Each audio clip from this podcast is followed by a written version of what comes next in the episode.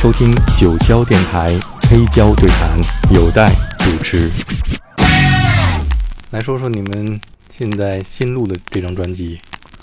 新录的这张专辑，我觉得最重要的是，他我后来生活在上海，嗯，差不多也有二十年了，对，二十多年了。所以，我觉得这张专辑它最重要的一个特色就是它非常精致，它整个的整个的气息，我觉得它最不同的啊，就是我们这次做的最不同的一个东西，它就是，当然了，传统里面有我们这个。就是一直来的就是融合嘛，中西文化的一个融合。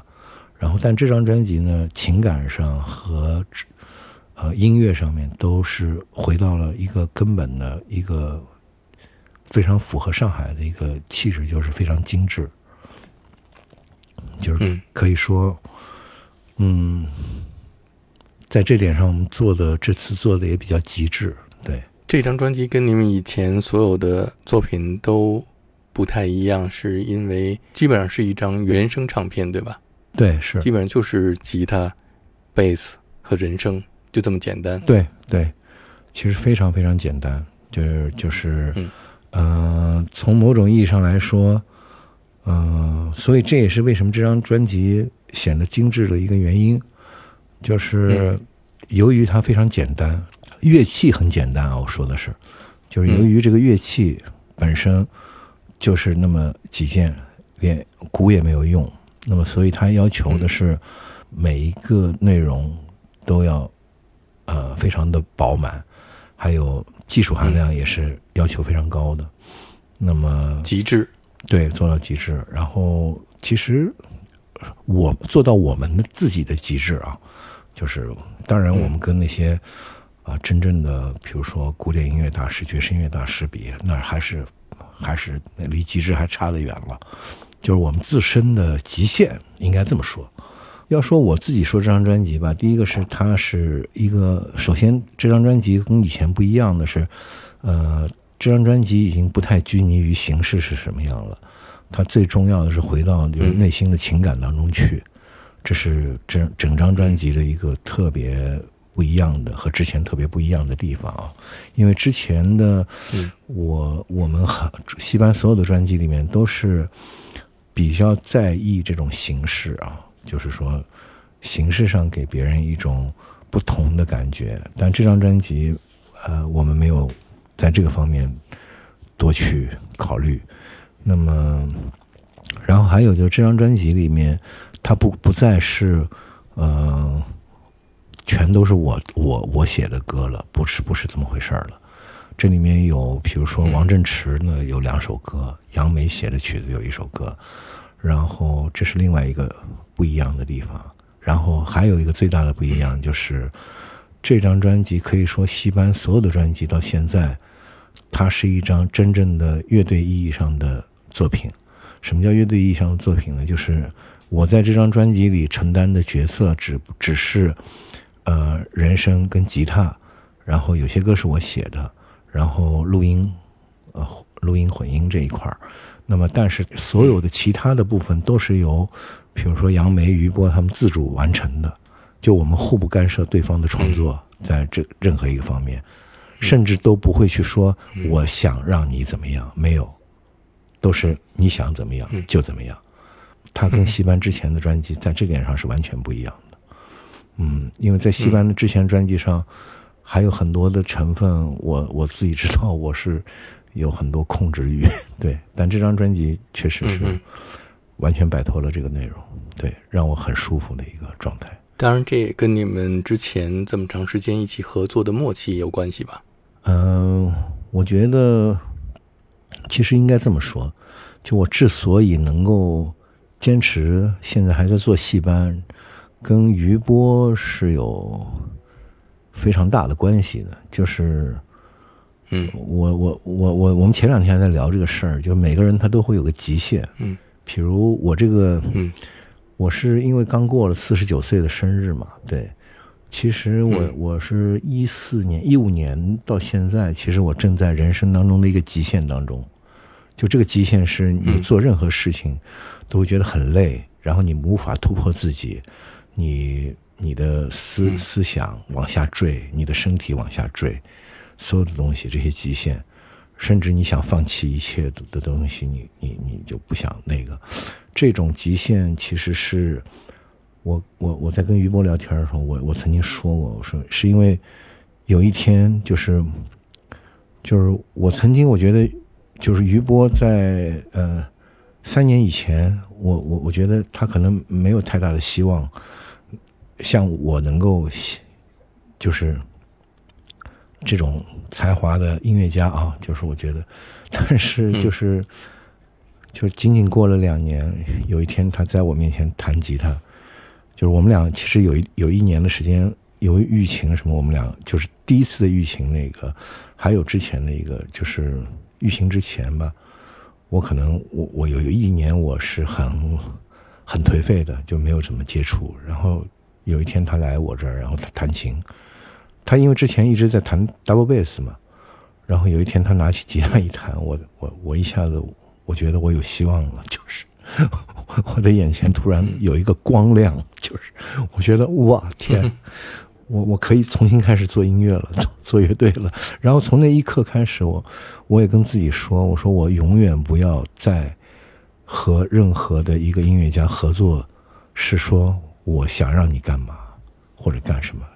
就是当我了解之后，我可以选择和哪个音乐家，呃，大家合作。但是只要合作，我永远不会说你应该去干嘛，你你我我想让你干什么，这个我不想说，因为合作就是。嗯，各抒己见，各自表达，又能够理解对方，就是一个非常微妙的关系。所以，戏班的这张专辑，它最大的不同，嗯，我觉得它跟信任，它跟自由有关。对，那你跟于波是怎么认识的呢？嗯，跟于波是这样，那个时候我想做。做皮黄的时候，因为我有一段时间迷在这个京剧的皮黄里面，那嗯，我自己弹吉他嘛，就是拿吉他弹那个京胡的内容或者演绎京胡的内容，然后，然后这时候我想的是一个爵士乐队，对，一起合作，然后就有一天我去看一个爵士乐队演出，于波在里面弹 double bass，然后其实我是。对于波，首先他是非常儒雅的一个乐手，他是他很帅气。就其实他就是很多人都知道，看到于波就觉得这个这个人太帅了，就是这种。那我也是比较好色之徒，我看着这个这个弹 double bass，他这个首先他就吸引我，然后第二个是他弹 double bass 的时候，我感受到他身上那种沉浸式的那种认真吧，很少有。在酒吧里演奏的乐手有这样子的一个感觉，呃，一般会炫耀炫技，然后或者说是就冷漠，是吧？但余波我发现他是非常沉浸在他的他的那个那个里面。当但是当时他的 double bass 并没有让我特别满意，但只是我觉得这个人，呃，跟我同去的有一个朋友也是同样的感，他就跟我说，他说。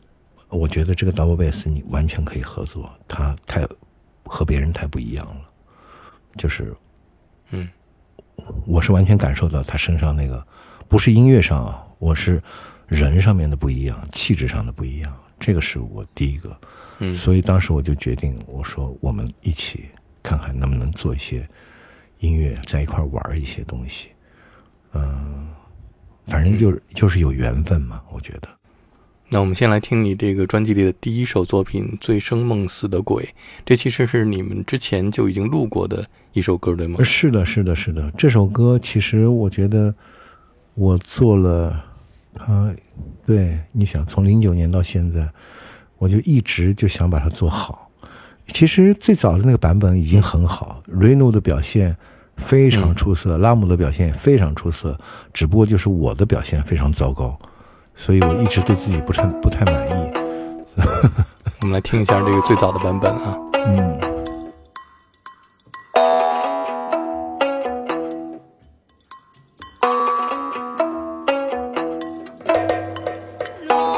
这是你吗？这是拉姆，拉姆是非常棒的一个藏族的女孩，非常棒。她也在上海。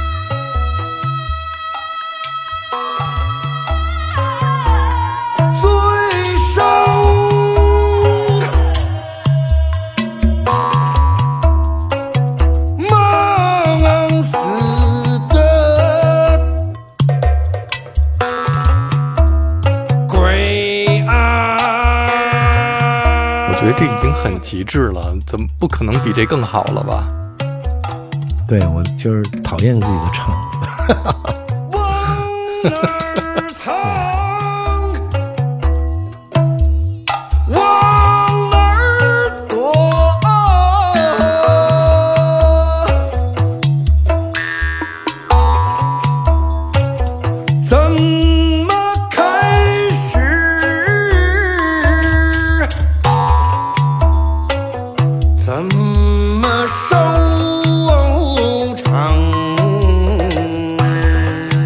为什么呢？讨厌他什么地方？我觉得还是有些做作吧。对，就是他不是嗯他不是那个真正的感觉。对，嗯、他不是四十九岁的醉生梦死的鬼。嗯，其实对《醉生梦死》这这首你唱这首歌的时候是多大？我唱零九年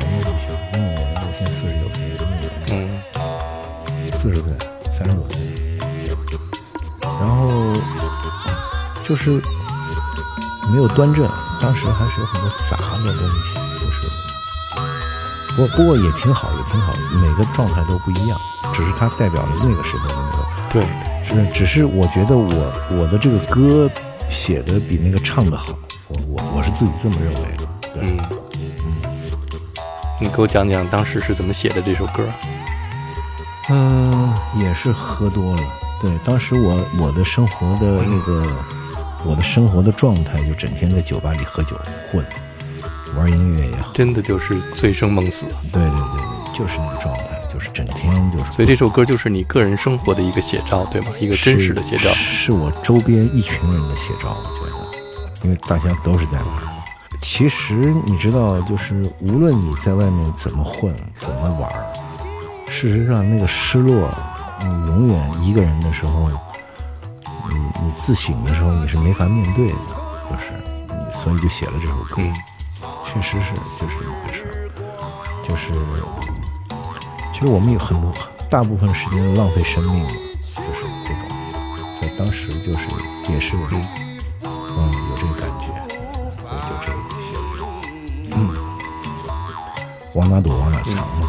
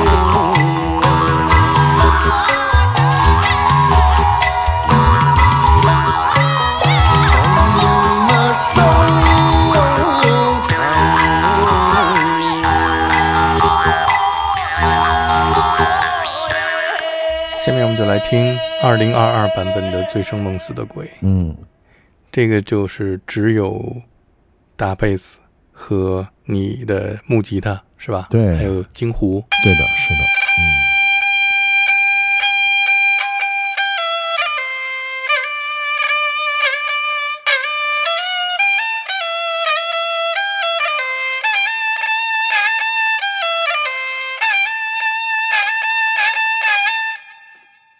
如果说零九年那个版本是比较放浪形骸的一种非常极致的话，这个就更纯粹一些，是吧？你想表达的更对它更更能代表这首歌写的这个初衷吧，就是它它那意识深处的东西，我觉得是。最生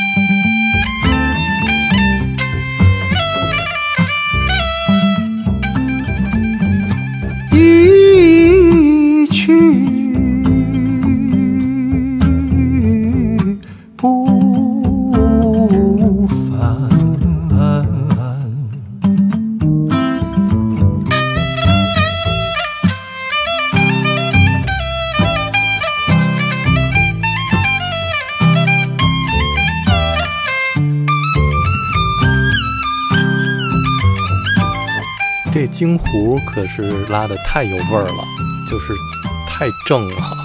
那杨梅是以前就是学习拉京胡的吗？杨梅是国家二级京胡演员，这个是，他是这个年轻的京胡的专业里面的佼佼者。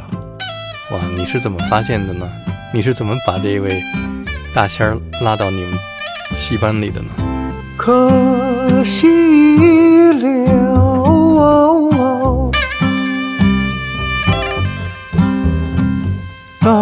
曾经的好。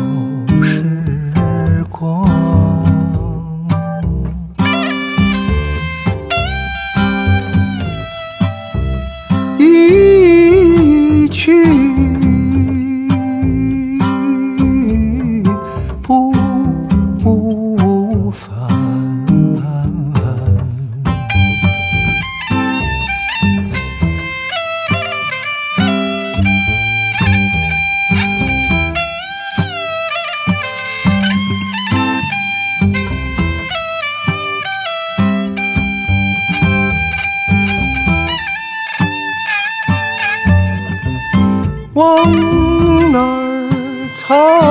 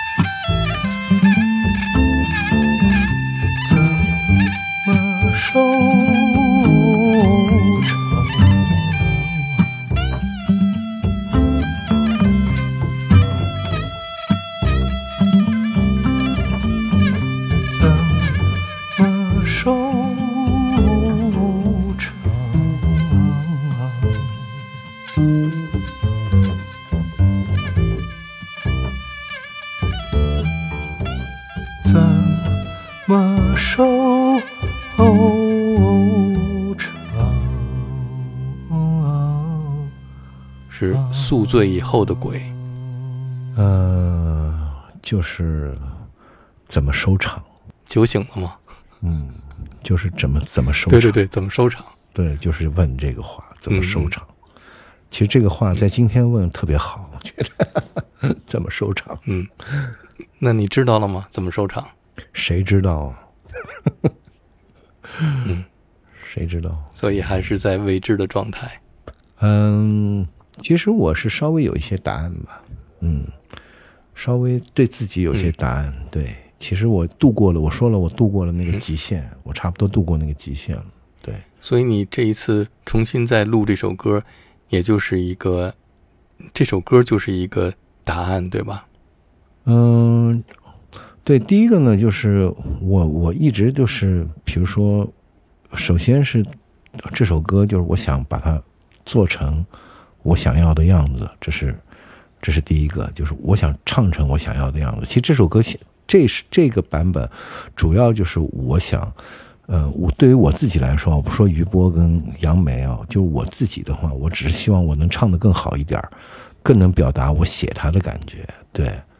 然后嗯是的，就只只是这样，嗯，所以我觉得这次可能我我自己感觉唱的好了一些，对比比以前好了。嗯，这首歌的感觉是来自于包公吗？不是，这哎这首歌这来自于什么？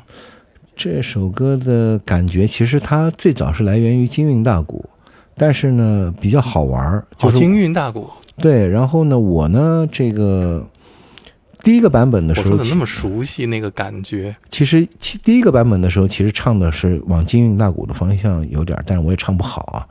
然后所以不伦不类。嗯嗯然后呢，后来你知道，嗯我后来在后来是学过一段时间的评弹，而且我在上海待的时间久了。其实这一次是完全是用委婉婉约的南方的这种评弹的方式去表达了这首歌。当当然了，我又加上了这个非常正的金胡，然后这个感觉是是嗯这样子，它它就等于，嗯、其实它是一个特别有意思的，真真的是把把我最早的那个京韵大鼓的那个北方的感觉跟南方的这个直接把它掐在一块儿了，对。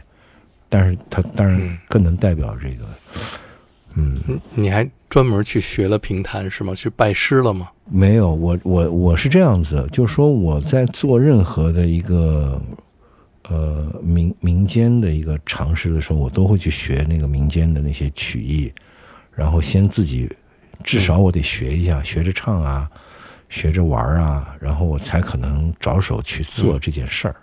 就包括京剧，我也会去学，因为如果我没有学过，我自己不会唱，不会那个，我是不会去下手去做它的，因为我我不熟悉，我是不不会去的。对这个，对，嗯我还不属于那种特别天马行空的人。